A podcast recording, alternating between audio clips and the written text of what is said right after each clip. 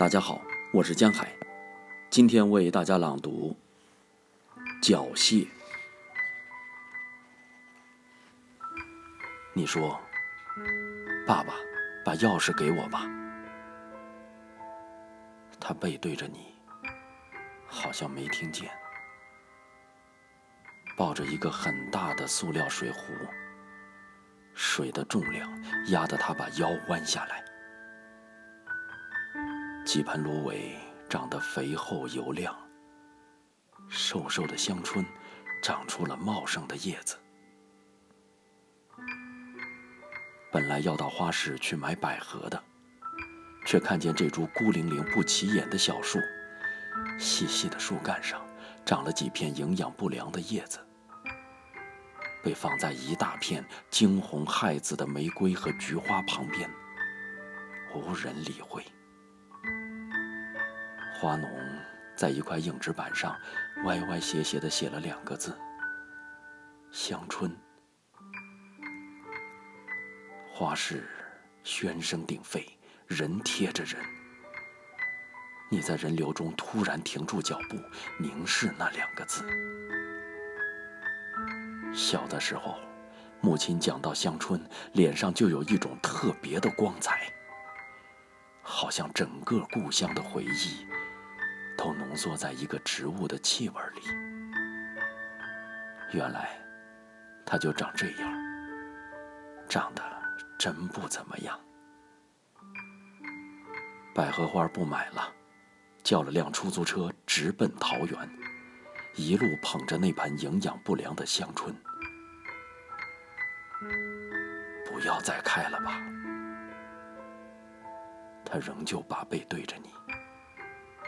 阳台外强烈的阳光射进来，使他的头发一圈亮，身影却是一片黑，像轮廓剪影。他始终弯着身子在浇花。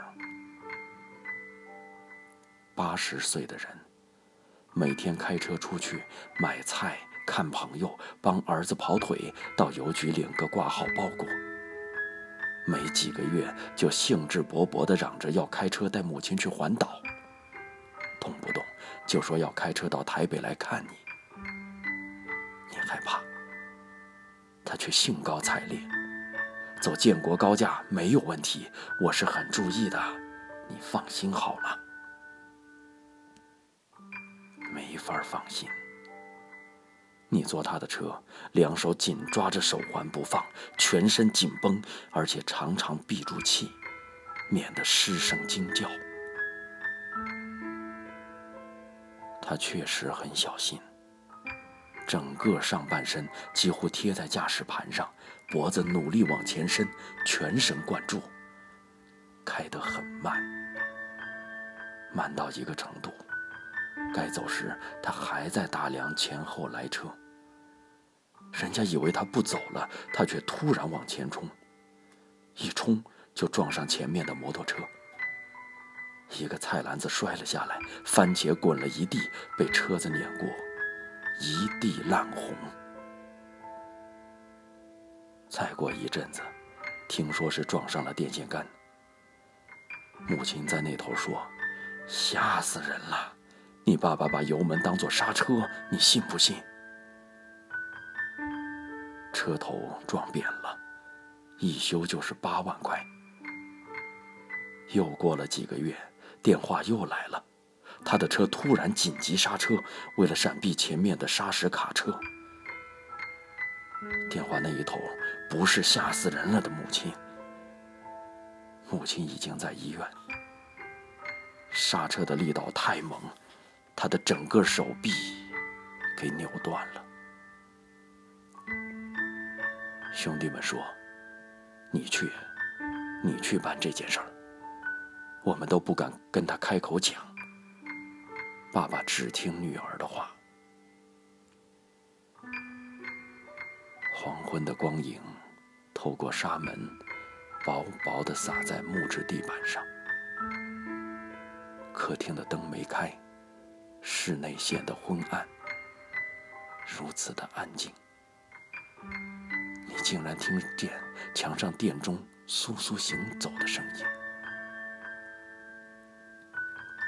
他坐在那片黄昏的阴影里，一言不发。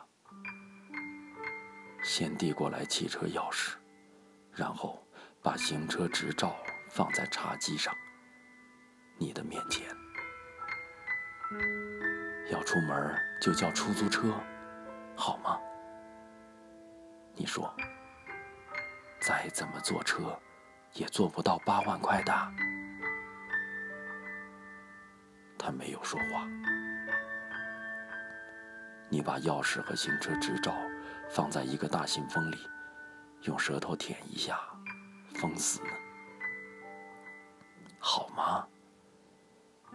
你大声的再问，一定要从他嘴里听到他的承诺。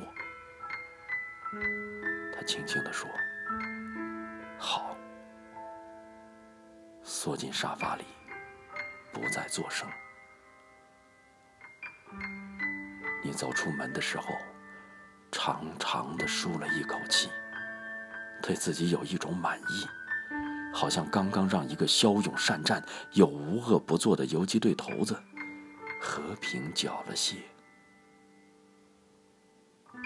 你不知道的是，一辈子节俭、舍不得叫出租车的他，从此不再出门。